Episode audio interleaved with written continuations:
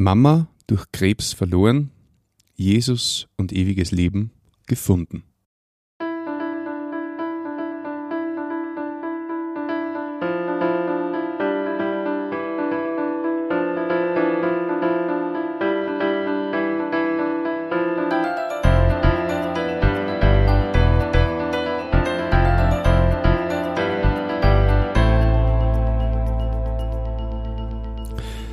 Dich und herzlich willkommen. In diesem Kanal geht es um Gottes Wün. Wir reden über biblische Themen und über die Geschichten, die Gott mit Menschen schreibt. Ich habe heute wieder einen Studiogast bei mir und mich freut es, dass er sich Zeit nimmt. Herzlich willkommen, Simon. Hallo Martin, freut mich, dass ich da sein darf. Magst du zuerst einmal ein bisschen von dir erzählen, wer du bist und was du machst? Mhm, gerne. Ähm, ich bin der Schilchecker Simon, ich bin 24 Jahre alt, ich komme aus dem wunderschönen Bundesland Salzburg, aus einer kleinen Gemeinde, ungefähr 1500 Einwohner, ähm, einen richtig schönen Ort, St. Martin am Dennengebirge. Und ja, ich habe zwei Brüder, die sind Zwillinge, sind 19 Jahre alt. Ähm, ich bin, wie gesagt, 24 Jahre alt und meine Schwester ist 25 Jahre alt. Und ich arbeite beruflich beim Steuerberater in der Buchhaltung und ich spiele nebenbei vier bis fünfmal ähm, auf semi-professionellem Niveau, kann man sagen, Fußball in der, in der dritthöchsten Liga in Österreich und arbeiten da eben in Teilzeit, weil wir beim Fußball auch finanziell ein bisschen was bekommen und ja, gehen da in die Christengemeinde in Altenmarkt und ja, das sind eigentlich alles schon coole Sachen und die Kirsche auf der Torte ist nur, dass ich seit zwei Wochen circa mit meiner Rebecca verlobt sein darf. Ähm, das ist ein richtiges Geschenk und wir sind sehr glücklich, haben eine richtige Freude an einem Herrn. Und ja, Fahrt wird man momentan selten. cool. Na bitte, eigentlich konnte ich dich jetzt verabschieden, weil da war schon fast fest drin. okay, cool. Also, du bist fast Profi, kann man das so sagen? Fast Profifußballer? Ja, semi-professionell. Also wir kriegen ein bisschen Geld, aber jetzt bei weitem nicht, dass du davon leben könntest, aber es ist nett, wo man mit einem Hobby, wo man, wo man jetzt nicht irgendwie wegen einem Geld ja, das Hobby verstehe. ausübt, ein bisschen was für den Auf und Ab bekommt, weil es ist doch vier, fünf Mal in der Woche mhm. am Training oder Spiele. Und von dem her ist das irgendwie cool, weil ich da auch schon seit meinem fünften Lebensjahr ungefähr spiele. Mhm. Und ja, das war, war viel auf und dahinter, also für die Eltern vor allem auch mhm. mit nochmal dumm fahren. Und von dem her ist das echt eine, eine coole Nebensache, genau. Cool. Ähm, du bist extra hergefahren, um mit mir halt zu reden über deine Geschichte mit Jesus. Mhm. Du hast einiges schon durchgemacht, beziehungsweise miterlebt und mhm, mhm. da ja, möchte ich einfach bitten, dass du mal kurz äh, erzählst, wie das als Kind war bei dir, wie, wie bist du aufgewachsen, wie waren die Verhältnisse in der Familie? Mhm, mhm. Um, ähm, also zu Beginn möchte ich einfach einen Vers um, aus Jesaja um, vorlesen.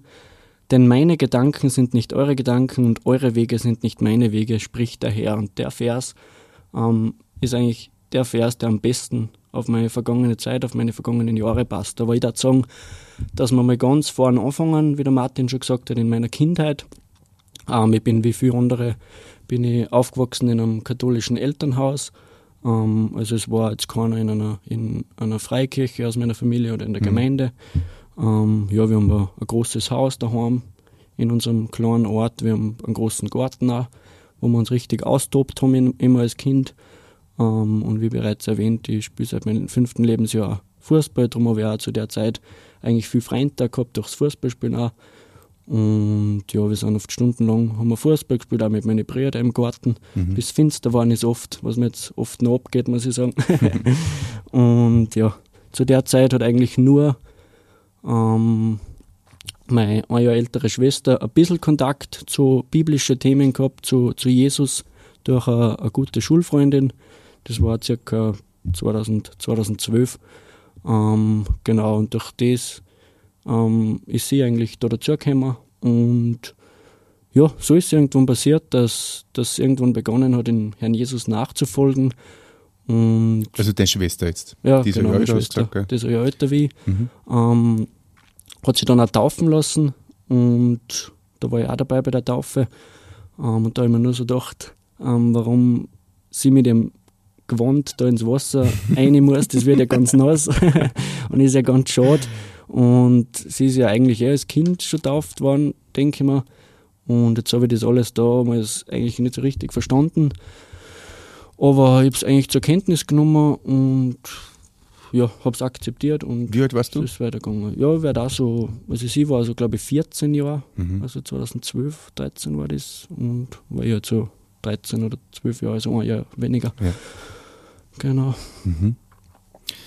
Und das war quasi der Erstkontakt in deiner Familie mit Jesus oder zumindest, dass sie, dass ja, sie genau. wer in die Richtung bewegt hat. Ja, genau. Es war recht spannend, weil am Anfang habe ich noch nicht viel mitgekriegt davon, aber wie gesagt, das ist dann bei ihr relativ schnell gegangen, auch mit einer Freundin, die aus einem christlichen Elternhaus ähm, gekommen ist, die, die Julia heißt sie, und die war eben öfters auch bei uns generell, haben wir oft, weiß ich noch, Nintendo DS gespielt und ähm, genau, und dann ist eh ein, zwei Jahre nur vergangen, bis dann meine Mutter auf einmal neugierig geworden ist. Meine Mutter ist oder war eine Frau, die alles genauestens hinterfragt hat, die nichts da hat, ohne dass sie sich 100% sicher ist davon. Mhm. Das habe ich damals auch irgendwie schon gewusst, ähm, weil sie sehr intelligente Frau auch war. Und plötzlich bin ich auch bei ihrer Taufe umgestanden, am selben Ort. Und ähm, das, haben die, das war ein, zwei Mal im Jahr, waren wir beim, also Rupert heißt der Mann, der hat einen großen Hof und der hat auch ein Schwimmbecken und da war immer viel Platz und dann haben wir oft so den Gemeindetag, den Gemeindesonntag da oben gemacht, weil es halt für Taufen äh, ähm, eigentlich ein, cooles, ein cooler, cooler Ort war. Mhm. Und ja, plötzlich sehe ich meine Mama, wie sie das Gleiche macht wie meine Schwester damals schon. Und ja, das war recht spannend und so war es jetzt so, dass ich dann die nächsten Wochen, Monate sie beide daheim öfters gesehen habe mit der Bibel in der Hand. Und sie haben in der Bibel gelesen und ich habe mir gedacht, was machen die? Das muss ja ziemlich langweilig sein, so einem alten Buch zum Lesen. Und ich weiß nicht, was mit einer passiert ist, aber ich war dann froh, wenn sie am Mittwochabend wieder bei der Bibelstunde waren, weil dann habe ich daheim wieder allein Fernsehen können. Und meistens ist dann eh spät geworden, dass sie heimgekommen sind. Von dem her war das damals für mich recht cool. Mhm. Und ich war dann immer froh, wenn ich wieder beim Fußballtraining war, weil das hat mir Freude gemacht. Jetzt habe ich eigentlich nicht so viele Gedanken daran gehabt, aber ich habe schon gewusst, dass sich was verändert hat, Werner. Mhm. Das war quasi ein Jahr nach deiner Schwester ihrer Taufe? Oder? Ja, so ein, zwei Jahre danach, mhm. also recht schnell darauf. Mhm. Okay, ähm, du hast gemerkt, bei einer gibt es eine Veränderung. Mhm. Wie war das dann? Hat sich das positiv eher ausgewirkt bei einer oder wie, wie war der Eindruck? Oder? Ja, ich muss sagen, mein Eindruck war schon positiv. Also ich habe gemerkt, sie haben einfach, also im Großen und Ganzen, sie haben einfach was, was ich nicht habe. Sie haben einen richtigen Frieden gehabt. Das hat man irgendwie gemerkt. Sie haben vor allem, wenn Probleme waren, haben sie nicht irgendwie selber um dumm da, sondern meine Mama hat dann ja oft gebetet. Sie hat oft mit mir, wenn sie mal in der Schule nicht so cool war, hat sie oft mit mir gebetet oder hat gesagt, dass ich beim Mittagessen auch mal beten darf. Dann habe ich auch mal beten dürfen. Mhm. Und ja, ich habe einfach gemerkt, sie, sie betet oft und meine Schwester genauso. Und sie vertraut in Probleme dem Herrn, Gott. Ähm, das hat mich irgendwie schon fasziniert, weil man das nicht vorstellen kann, wie man, wie man einfach wem so vertraut, den man irgendwie nicht sehen kann und nicht wissen kann, ob es den überhaupt gibt, habe ich mir auch damals gedacht, weil, ja, genau.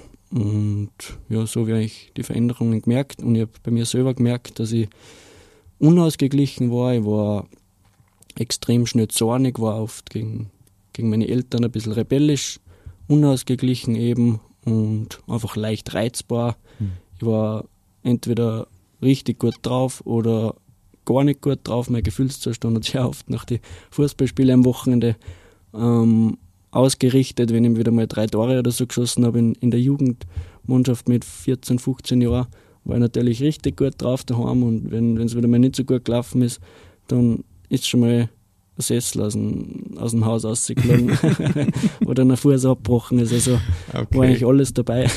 also ein bisschen garzonig, wie man sagt. Genau, also ich mhm. habe nicht, nicht die wirkliche Balance gefunden und ich habe mir immer gedacht, entweder ja, kann eh nichts dagegen da, es ist wahrscheinlich die Pubertät oder sonst irgendwas, was ich auch nicht so schnell ändern kann. Ich bin einfach so, ich habe mir gedacht. Ähm, genau, aber meine Eltern haben sich trotzdem richtig um uns Kinder auch bemüht und haben uns alles ermöglicht, was wir auch wollten. Ich war drei, drei Jahre mal im, im Internat in, im Lungau, mhm. ähm, in einer Fußball, ähm, Fußballhack. Die Hack habe ich dann fertig gemacht in, in St. Johann, was bei mir in der Nähe war, mit der Matura. Und genau, also es war, hat auch ja, sie haben nicht keine Kosten und Mühen eigentlich gescheut, dass uns das ermöglichen, ähm, was wir wollen.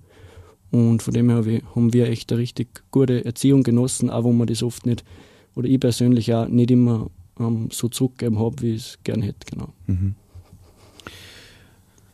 Mit 18 hast du mir gesagt, bist dann noch mehr auf Jesus gekommen oder zumindest hast mehr Interesse gekriegt. Mhm. Warum?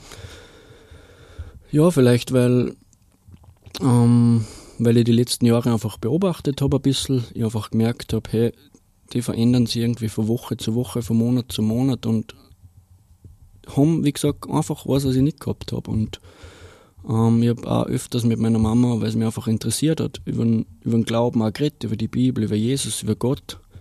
Ähm, und sie hat mir immer richtig gern, kann mich noch an ein paar Momente erinnern, richtig gern von den Themen erzählt. Ähm, und weil ich halt Fragen gehabt habe. Ich denke, jeder Mensch stellt sich die Fragen, weil, weil man als Mensch weiß, man wird nicht ewig leben. Man wird irgendwann wird der Tag kommen, an dem man stirbt und das weiß jeder Mensch. Und dann habe ich mir oft schon Gedanken gemacht, boah, was ist, wenn nach dem Tod nichts ist?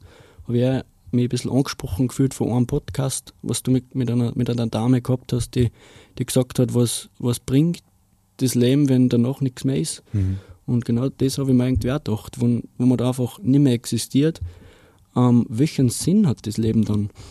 Und was passiert nach dem Leben? Und ähm, natürlich kriegst du mit von, die, von der Mama oder von der Katrin oder aus der Bibel, dass drin steht, es gibt zwei Möglichkeiten. Es gibt den Himmel oder die Hölle. Und so wie die Hölle beschrieben wird, ähm, wollte ich da nicht sehr gern hin. Und darum habe ich meiner Mama äh, richtig viele Fragen gestellt. Und was ich da gemerkt habe, dass sie mir mit einer richtigen Überzeugung einfach von den Sachen erzählt hat, meine Fragen beantwortet hat. Und immer nur gedacht, wie kann die Frau so eine Überzeugung von den Sachen haben, wo man eh nicht weiß, ob die mhm. stimmen. Also das war das eigentlich, was mir am meisten da fasziniert hat. Und sie hat gesagt, dass es halt sehr wichtig ist zu beten, aber nicht nur zu beten. Also beim Beten hilft er daher, aber nicht nur zu beten, sondern immer Dank sagen, wenn einmal was gut gelaufen ist. Ähm, das habe ich auch dann gemacht aber ich habe weder viel in der Bibel gelesen, ich habe auch oft gebetet, weil ich was braucht habe von Gott. Aber so ist eigentlich dann ziemlich gleich weitergegangen wie, wie davor. Mhm. Du hast mir erzählt, du hast zwar schon geglaubt oder, oder bist davon ausgegangen, dass es einen Gott oder sowas gibt, mhm. aber du bist jetzt auch nicht zu Bibelkreise oder so gegangen. Nein, überhaupt nicht. Also meine Mama und meine Schwester sind wie gesagt immer, immer hingegangen, aber für mich war das nicht einmal ansatzweise eine Option, weil man dachte, was denken meine Freunde, wenn ich auf einmal auch da hingehe, in Anführungszeichen, wo, wo doch über, über Leute in die, in die Gemeinde gehen, in die Christengemeinde oder Leute, die in der Bibel lesen, ähm, oft Vorurteile gemacht werden und oft auch nicht gut über die geredet werden, mhm. geredet wird. Ähm, von dem her war mir damals nur wichtig, dass ich beim Fußball gut spiele, dass ich da, dass ich da die Leute mit mir kennen, dass ich da ein bisschen Anerkennung habe. Und ja, darum war das eigentlich für mich keine Option. Mhm. Und ja. Verstehe. Und der Mama ist dann krank geworden. Mhm. Magst du ein bisschen reden drüber? Ja, das war zu der Zeit, wo ich, wo ich maturiert habe, am Sommer, so Mai, Juni 2018 haben wir dann. Ähm, muss auch dazu sagen, dass, dass, dass ich also mir sicher bin, dass ich ohne sie die, die Matura dann nicht geschafft hätte, weil ich mir relativ schwer da habe, sicher auch mit, mit Fußball viel im Kopf gehabt habe und alles, aber ich habe mir relativ schwer da und sie hat, dadurch, sie hat halt als Buchhalter zwar gearbeitet, aber sie hat, glaube ich, eine Mathematiklehrerausbildung und jetzt hat sie mir eben so in die kaufmännischen Fächer in der Hack, so Mathematik, Rechnungswesen und so, wo ich oft echt Probleme gehabt habe, hat sie mir richtig gut helfen können, hat mit mir oft echt stundenlang gelernt. Ich weiß noch, einmal haben wir am Montag eine Mathematik-Schularbeit gehabt und am Vortag, am Sonntag war Muttertag. Und auch da hat sie sich mit mir drei, vier Stunden hingesetzt Einfach weil, weil ihr das so wichtig war, dass ich eine gute Ausbildung genieße. Und das hat mir einfach schon richtig gesagt, hey, die, die liebt mich richtig, meine Mama, die hat mich richtig lieb, obwohl ich ihr das nicht immer sagen kann. Und nur zu ihr komme, wenn ich was brauche. Und das hat mir irgendwie echt gesagt, dass sie nicht auf sich schaut, sondern auf andere. Und das hat sie in alle anderen Lebensbereiche gesagt. Genau, und so ist es halt ähm, ungefähr, wo ich die Matura dann fertig gehabt habe, gehabt habe, ein bisschen davor schon, hat schon angefangen, ja ein bisschen schlecht zu gehen. Ähm, sie hat Sie hat leichtes Kreuzweh am Anfang gehabt, das ist dann immer schlimmer und schlimmer und schlimmer geworden. Da denkt man sich eigentlich noch nicht viel, wenn, wenn, wenn, wenn man Geizweh hat, aber das hat sich dann über, über Wochen gezogen. Und irgendwann war es halt so schlimm, dass sie nicht einmal mehr in einem normalen Bett schlafen kann. Sie hat dann so ein Bett ins Wohnzimmer eingestellt gekriegt, das, was man wie im Krankenhaus verstellen kann. Mhm. Und da denke ich mir, wie, wie sehr musst Kreuzweh haben, damit du nicht mehr in einem Bett liegen kannst, weil liegen geht ja irgendwie immer. Und das hat mir schon zu denken gegeben. Und dann irgendwann habe ich die letzte Prüfung geschafft, im, im Juni bin ich heimgekommen, dann ist sie an der Tür gestanden. Ähm, dann habe ich gesagt, dass ich, dass ich die letzte Prüfung bestanden habe. Und dann sind ja sofort über das ganze Gesicht Tränen aber geflossen. Da habe ich einfach gemerkt, wie sehr die, die die letzten Jahre da mit mir ähm, mitgezittert hat und auch an dem gehangen ist und ich habe ein, ein Schuljahr mal wiederholen müssen. Ähm, aber sie hat mich trotzdem motiviert, dass ich nicht aufhöre, dass ich dranbleibe. Sie hat mir geholfen beim Lernen und da habe ich einfach gemerkt, wie das alles von ihr, von ihr abgefallen ist auch. Und da war ich selber richtig erleichtert einmal, sie auch. Aber trotzdem sind die, die Schmerzen ähm, nicht besser geworden und sie, ja, verschiedenste Ärzte haben einfach nicht sagen können, was, was los ist. Selber macht man sich auch noch nicht so viel Gedanken, wenn man weiß, sie hat unter Anführungszeichen nur Kreuzweh, aber das ziemlich schlimm war. Und ja, so war da die Situation. Hm. Wie lange hat das dauert von Beginn der Krankheit bis zu ihrem Tod? Uh, ja, ihr Tod war dann ein paar Monate später, also wie gesagt, im, im Juni hat es, oder so Mai, April, Mai, Juni hat es angefangen. Und so Juli, August um und um, oder eigentlich so im, im Juli ist dann, war es dann wieder beim Arzt, die haben es dann einmal genauer durchsucht und dann hat der Arzt halt für uns eine ziemlich erschreckende und unerwartete Diagnose ähm, festgestellt. Ähm, meine Mama hat Krebs. Brustkrebs hat sie gehabt und das hat uns natürlich ziemlich ähm, getroffen. Aber wir haben auch gewusst, ähm, Brustkrebs ist jetzt nicht wahrscheinlich der schlimmste Krebs. Also wir haben damals noch nicht gewusst, wie weit er fortgeschritten ist. Er war leider dann schon ziemlich fortgeschritten. Aber wir haben uns doch Brustkrebs, das, ähm, der ist heilbar, ziemlich wahrscheinlich oft sogar. Und ja, es war nicht einfach, aber wir haben natürlich gehofft, dass das alles wieder besser wird. Mhm.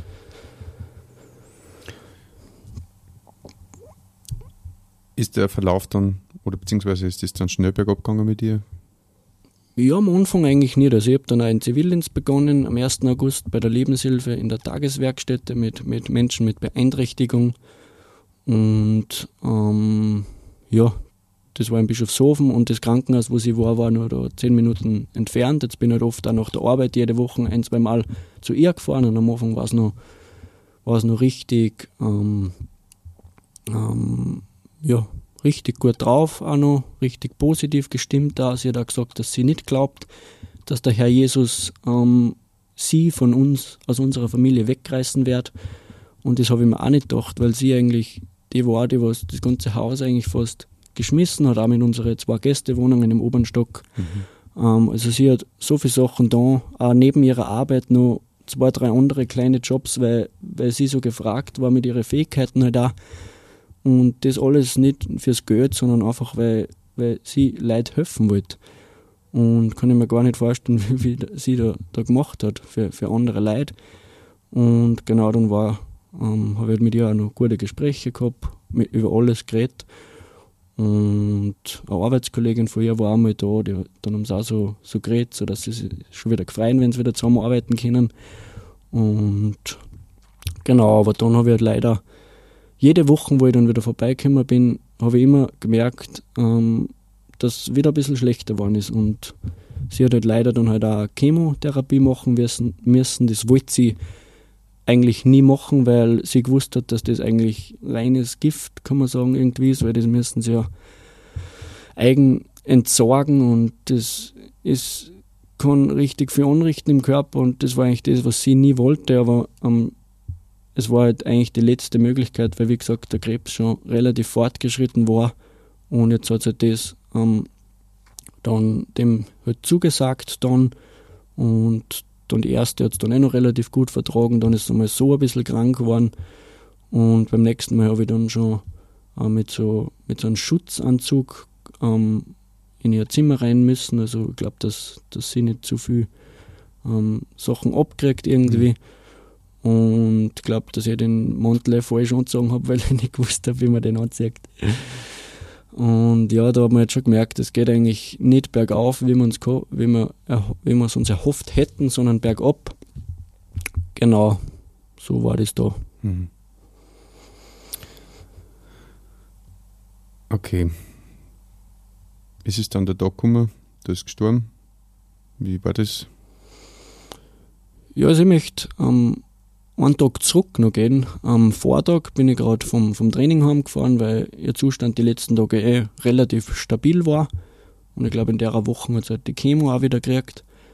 Und dann, dann kriege ich einen Anruf, ähm, glaube von meinem von mein Getty, ähm, der was mir normal echt eigentlich selten eigentlich anruft. Und der hat gesagt, dass sich der Zustand extrem verschlechtert hat von meiner Mama, dass richtig kritisch schon ist und wie ich daheim war, habe ich schon ein paar Autos bei uns gesehen, ähm, weil die meisten Verwandten bei der Oma oben waren. Und dann sind wir halt ähm, ins Krankenhaus gefahren, bin ich mit meinem Onkel mitgefahren und mein Bruder, ich glaube meine Schwester und mein Papa war, waren schon oben. Genau, und dann das Wetter hat halt natürlich perfekt zu dem Tag irgendwie passt. Es hat richtig gewittert, es hat donnert, es war richtig finster, es hat Regen. Also die Stimmung, die was in der Luft gelegen ist, hat nicht wirklich ähm, ja, Lust gemacht auf mehr oder das oder Hoffnung gemacht, sagen wir so. Und ja, dann weiß ich genau noch, wie, wie wir die Tür aufgemacht haben, wie wir reingekommen sind und wie ich dann da meine Mama gesehen habe in dem Zustand, habe ich sofort, sofort gewusst, dass nur mehr eine Frage der Zeit ist, bis das vorbei ist. Und ich glaube, ich habe dann eine Stunde lang durchgeweint. Ich glaube, mein Papa ist fast nicht einmal mehr zusammengekommen, dass er mir Taschentücher gibt. Ähm, ich habe noch nie so viel geweint. Ähm, meine Mama hat da zwar gerade geschlafen, aber sie war halt angehängt an irgendwelche Schmerzmittel. Sie hat Wasserablagerungen in, in die Beine gehabt. Die, ähm, sie hat viel eigentlich abgenommen und das tut dann schon richtig, richtig im Herzen, weil wenn deine Mama, die alles für dich da hat, die letzten 20 Jahre, wenn du die dann so liegen siehst und du absolut nichts da kannst, du kannst nichts mehr da, und ja, später an dem Abend habe ich zum Glück noch echt vom, jetzt im Nachhinein kann ich sagen, von Gott ähm, ein Geschenk gekriegt. Ähm, sie ist dann noch mal kurz aufgewacht. Ähm, und dann bin ich halt hingegangen auch nochmal, weil ich gewusst habe, oft werde ich die Chance nicht mehr kriegen. Dann habe ich halt gesagt, ähm, hi Mama.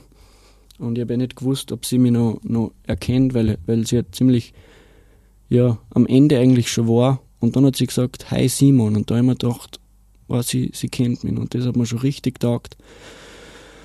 Dann habe ich gefragt, Mama, glaubst du, dass wir uns wieder sehen?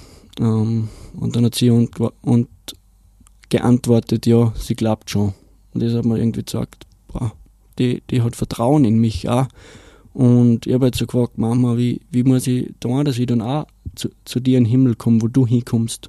Ähm, und dann hätte ich mir eigentlich echt eine, Antwort erwartet, wo ich genau dann weiß, was ich da muss. Aber sie hat gesagt, ähm, das habe ich da oft genug gesagt, Simon. Und das hat mir irgendwie schon gesagt. Ähm, und dann habe ich halt noch gesagt, dass ich sie, dass ich sie lieb habe und sie hat auch gesagt, ich habe die auch lieb, Simon. Und der, der letzte Satz, den werde ich, glaube ich, mein ganzes Leben noch in mein Herzen tragen weil es einfach eigentlich das Letzte war, was sie zu mir gesagt hat, dass sie mich lieb hat. Und das ist genau das, was sie mir über die ganzen Jahre gesagt hat. Und auch, dass sie mir ermutigt hat, dass ich den Gott kennenlerne, den, sie auch an ihrer Seite gehabt hat, Jesus Christus. Und genau. Und genau, der nächste Tag war dann nicht so cool.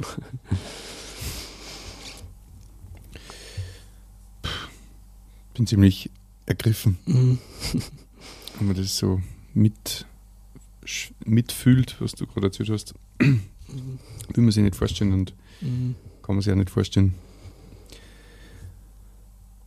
Du hast gewusst, was deine Mama gemeint hat, wie sie gesagt hat, sie hat dir das oft genug gesagt. Mhm.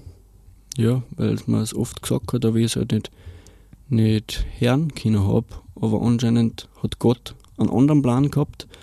Ähm, wie gesagt, der Tag danach, nach dem Gespräch im Krankenhaus, wir sind halt dann wieder heimgefahren. Die Nacht war Katastrophe. Ich habe bei meinem Papa im Bett geschlafen, weil ich halt nicht allein in meinem Zimmer sein wollte. Ähm, man hat so einen vollen Kopf, weil man einfach, man kann, man ist so fertig, aber man kann nicht schlafen. Und dann kämpft man sich durch die Nacht durch und dann ist irgendwann 8, 9, 10 in der Früh. Dann stehst du halt irgendwann mal auf und dann irgendwann so um, um 12 oder so oder um 1. Na, wir sind dann eh nochmal ins Krankenhaus kurz vorgefahren, dann ist es halt, dann hat, hätte meine Mama an dem Tag nicht mehr reden können. Also da war, mhm. hat es echt nur mehr geschnauft, richtig schwer und darum bin ich richtig dankbar gewesen und das kann man fast nicht anschauen, dann seine eigene Mama. Dann sind wir halt heimgefahren und ähm, am Nachmittag hat uns halt mein Papa zusammengeholt und dann hat er, hat er gesagt, der Arzt hat gerade angerufen, die Mama ist gestorben. Und auch wenn man das eigentlich einen Tag vorher schon gewusst hat, hat dann das nochmal so einen richtigen Stich ins Herz gegeben. So, mhm. Die Mama ist gestorben. Die kommt nicht mehr heim, wie man, wie man es oft gehofft hätte. Mhm. Und ja, so waren halt die nächsten zwei, drei Wochen eine Katastrophe vor bloß. Ich habe oft beim Fenster ausgeschaut, die Autos fahren weiter die, die Welt dreht sich weiter, das Leben bei jedem anderen geht, geht weiter und selber reißt dann in, im Boden unter die Füße weg.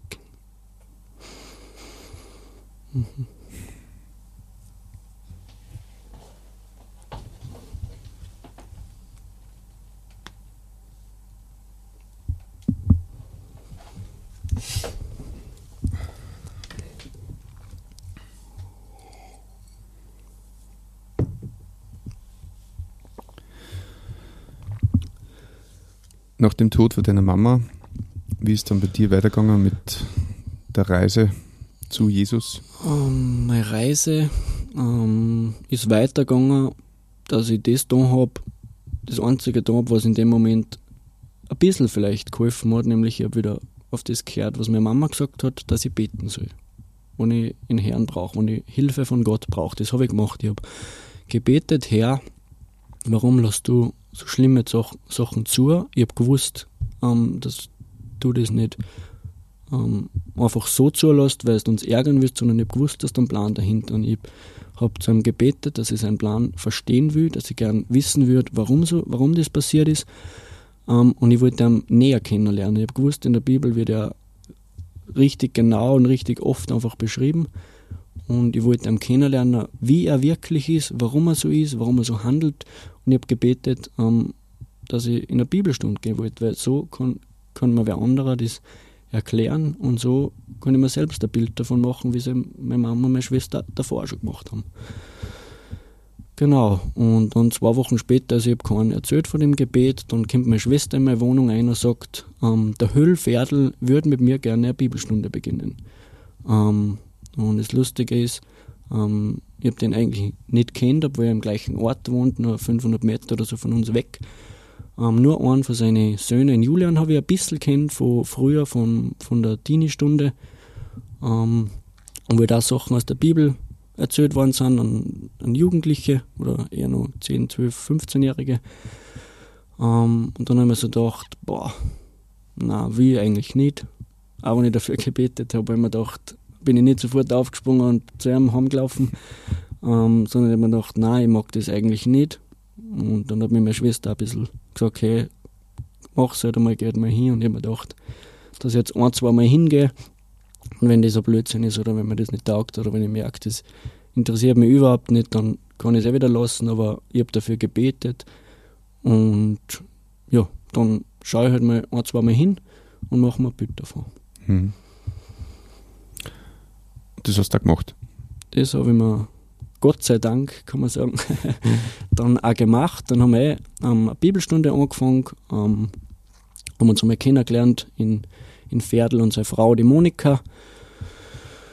Und ja, wir haben mit dem Johannesevangelium angefangen, weil das immer sich recht gut eignet für, zum, zum Anfangen, weil man einfach das, das Wirken und das Leben von Jesus auf der Welt bis zu seinem Tod am Kreuz einfach mitverfolgen kann. Und ja, von der ersten Bibelstunde an haben sie immer mehr Fragen auf. Da warum, wieso ist das so?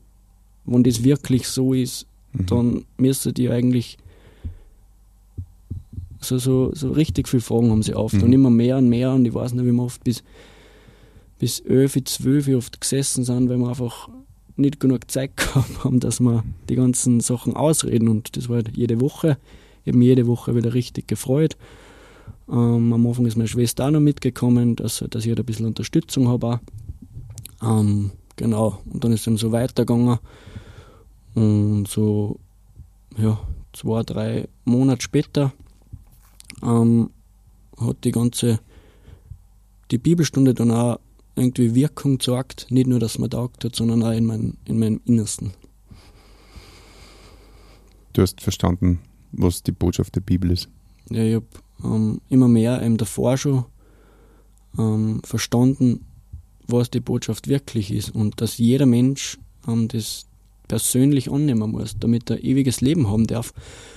Und ähm, ein Vers, ich glaube Johannes 3,16, ist mir da in der Bibelstunde ganz besonders ins Herz reingekupft, sage ich mal. Ähm, denn so sehr hat Gott die Welt geliebt, dass er seinen eingeborenen Sohn gab, damit jeder, der an ihn glaubt, ähm, nicht verloren geht, sondern das ewige Leben hat. Und das hat mir irgendwie so taugt, weil es einfach ganz klar gesagt hat, hey, ähm, wer an ihm glaubt, geht nicht verloren. Der hat ewiges Leben bei ihm. Und dann bin ich heimgekommen und ich habe gewusst, ähm, also davor bei den Bibelstunden war immer schon mein Herz irgendwie so richtig erfüllt von, vom Wort Gottes. Und dann bin ich heimgekommen, habe mir mein, mein kleines Zimmer, was ich damals gehabt habe, eingesperrt, habe das Licht abgetragen und nur mein, mein Nachtlicht ähm, aufgeschalten und dann bin ich auf die Knie gegangen und ähm, habe mich, hab mich bekehrt. Ich habe den Herrn meine Sünden bekannt, die mir eingefallen sind. Ich habe ihm gesagt, ich, ich weiß, ich brauche Errettung, ich weiß, ich schaffe es allein nicht.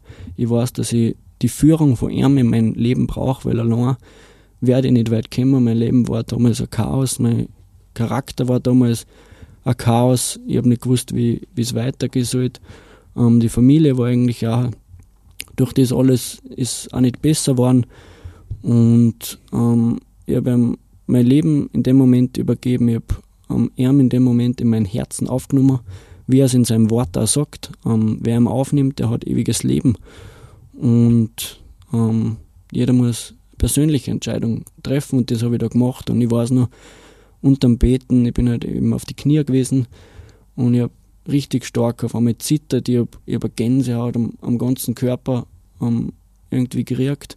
Ich habe halt die Augen zugemacht und irgendwie, ich weiß nicht, ob das eine Einbildung war, aber ich habe irgendwie ein Licht gespürt, ähm, wo ich irgendwie gemerkt habe, ich bin gerade nicht allein in dem Raum. Und ich habe richtig so ein bisschen eine Furcht auch, auch gehabt in dem Moment, wie es in der Bibel oft beschrieben wird, wenn wie Leute Jesus oder, oder Gott begegnet sind und ich, ich habe dann einmal meinen Puls angegriffen, der war, glaube ich, wie nach einem, nach einem Fußballspiel. So hoch der Puls, obwohl ich nur kniert bin, da habe ich mir gedacht, wie geht das? Und dann habe ich ihm halt in dem Moment mein Leben übergeben, die Führung von meinem Leben übergeben und er hat am Schluss einfach nur Danke gesagt und ab dem Moment zu 100% gewusst, wo ich die Ewigkeit verbringen werde und dass ich jetzt das in meinem Herzen habe, was meine Mama schon gehabt hat, meine Schwester gehabt hat.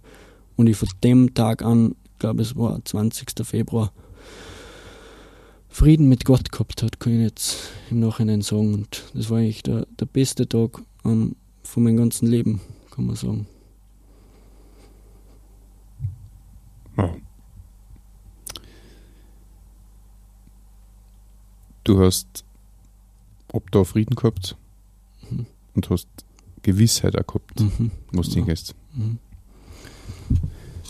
Wie hat sich dein Leben dann weiter verändert oder entwickelt? Was, waren die nächsten Schritte?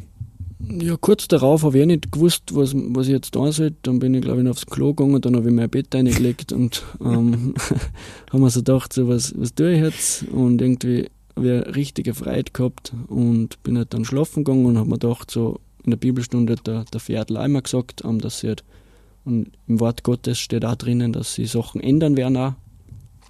Ähm, ich habe zuerst noch nicht, nicht gewusst, was sie alles ändern wird. Ähm, wie sie, ob sie überhaupt was ändern wird oder ob eh alles jetzt gleich weitergeht.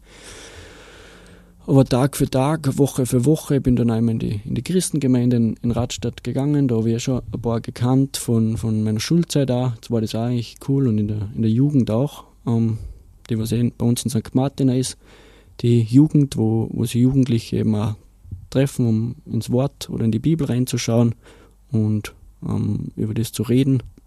Und Genau, also ich kann sagen, geändert haben sie hunderte Sachen. Ich habe, wie gesagt, das Größte ist wahrscheinlich, dass ich einfach einen, einen inneren Frieden gekriegt habe, wie ich es davor in keiner Art und Weise gehabt habe. Nicht durchs Fußballspielen, nicht durch Freunde, nicht durch Familie, nicht durch irgendwelche anderen Sachen, was richtig Spaß machen.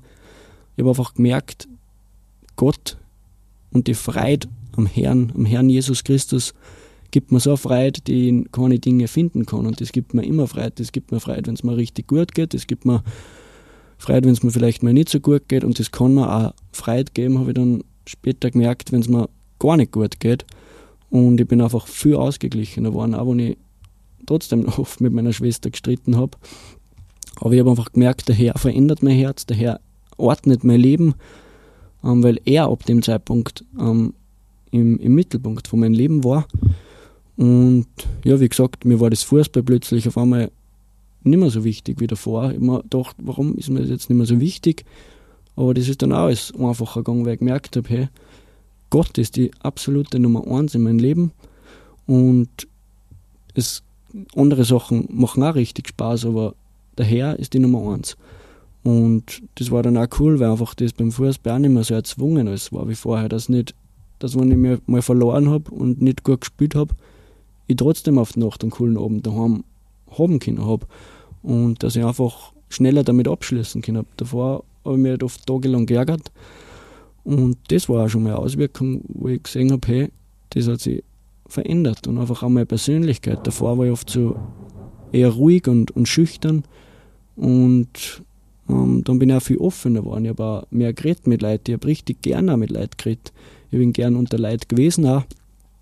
Und ja, ich habe einfach auch mit Dingen aufgeräumt, die, wo ich weiß, die sind nicht in Ordnung vor Gott, ähm, wie, wie er es in seinem Wort sagt, wie, das, was er Sünde nennt, also alles, was ähm, nicht seinem Standard oder ja, seinem Standard entspricht, ähm, habe ich auf einmal, wollte ich auf einmal Sachen nicht mehr tun, die mir vorher egal eigentlich waren, weil ich mir nicht was dabei gedacht habe, aber wo ich nachher erkannt habe, hey, das ist nicht gut, das muss ich lassen, das muss ich lassen und das kann ich nur mit seiner Hilfe lassen. Und ähm, das wird, denke ich, ein laufender Prozess sein, weil mm, ja, weil es immer noch oft Sache ist. Also ein Christenleben ist jetzt nicht ein Honigschlecken, wie früher sagen. Man braucht nicht denken, dass wenn man sich bekehrt, sein Leben in Herrn in die Hand legt, ähm, dass man dann alles auf einmal hat und der glücklichste Mensch ist. Es ist oft zach, es ist oft richtig zach, weil der Herr einen einfach verändern will. Und ähm, ja, er weiß was, warum er Sachen zulässt da. Und das kann einmal nicht so lustig sein, aber wie gesagt, er hat einfach einen inneren Frieden gehabt, den, den man nichts in der Welt gegeben hat. Hat. Er hat mein Loch in mein Herz einfach gefüllt und seit dem Tag habe ich einfach einen Frieden, der allen Verstand übersteigt. Dem ist nichts hinzuzufügen. Simon, hast du noch einen abschließenden Gedanken für unsere Zuhörer? Mhm. Also ich möchte eben einen Vers nochmal vorlesen, den was wir heute schon gehört haben.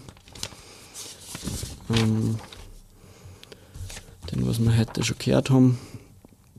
Ähm, was ich eingangs gemacht habe mit dem Vers aus Jesaja 55,8. Denn meine Gedanken sind nicht eure Gedanken und eure Wege sind nicht meine Wege, spricht der Herr. Und ja, in so vielen Lebenslagen hat der Herr nicht das gemacht, was ich wollte. Ähm, sondern was er wollte. Und im Nachhinein betrachtet bin ich einfach nur so, so dankbar, ähm, dass er so gehandelt hat, dass er das zugelassen hat, auch das mit meiner Mama, ähm, weil er genau gewusst hat, was sich daraus entwickelt. Ich habe damals nur den Moment gesehen, den schlimmen Moment, aber er hat schon gewusst, was wird in ein Jahr sein, was wird in zwei Jahren sein, was wird in drei Jahren sein. Und ähm, dass er mich jetzt so liebt, dass er, mich, dass er mir meine Mama für kurze Zeit wegnimmt, damit er mir ihm höchstpersönlich schenkt, ewiges Leben. Und ich denke mir oft so, ähm, er hat mir eigentlich das Wichtigste aus meinem Leben weggenommen und trotzdem hat er es geschafft, dass er mir nur viel was Besseres schenkt und das, ist, das fasziniert mich irgendwie und ich will einfach auch euch Zuhörer mitgeben, egal ob ihr, ob ihr Jesus schon in euer Herz aufgenommen habt oder nicht. Ähm, der Herr lässt schlimme Dinge zu, das merkt man jetzt in der Zeit mit Pandemien und Kriege und so weiter. Und ja, auch die ganzen Dinge, die was wie gesagt in der Welt gerade passieren, aber er hat einen Plan, er hat einen perfekten Plan ähm, dafür und auch für dein Leben hat er einen perfekten Plan. Und ja, vielleicht klopft er gerade jetzt in der Zeit ganz fest an deine an dein, an dein Herzenstür an und wünscht sich nichts mehr, dass, dass du ihm auch aufmachst, dass er dir auch ewigen Frieden ähm, schenken kann. Und er wird sie dir auch sagen, wenn du einfach zu ihm redest, wenn du zu ihm betest, ja, wenn du zu ihm betest, dass du ihn kennenlernen willst. Und ja, wie gesagt, eine lebendige Beziehung zum, zum Herrn Jesus ähm, ist mit Abstand das, was, er, was einen am meisten erfüllen kann, was einen einen tiefen Frieden geben kann, den nichts in der Welt geben kann. Und ja, er hat alle Sünden der Welt auf sich genommen am Kreuz. Ähm, und jeder, der das Werk annimmt und ihm sein Leben anvertraut und Buße tut, also umkehrt, darf eine ewige Beziehung und Gemeinschaft zu dem haben, zum Herrn Jesus. Und das ist unbegreiflich. Und abschließend möchte ich mit einem von meinen Lieblingsverse aus Philippa 4,13. Alles kann ich durch Christus, der mir Kraft und Stärke gibt. Danke. Ich sage danke, Simon. Sehr gerne. Danke für die Einladung. Ja, es ist mir echt eine Freude gewesen, mit dir zu reden über dieses Thema und, und einfach über deine Geschichte. Wenn du zu Hause noch Fragen hast oder die bestimmte Themen interessieren, dann schreib uns gerne in die Kommentare oder an unsere E-Mail-Adresse um Gottes Wün, Wün mit Wen geschrieben, at gmail.com. Und wenn du jemanden kennst, für den diese Folge wertvoll sein kann, dann teile diese gerne. Ich wünsche dir alles Gute mit dem Herrn, eine gute Heimreise und dir, lieber Zuhörer, dass du findest, wo noch dein Herz sich sehnt.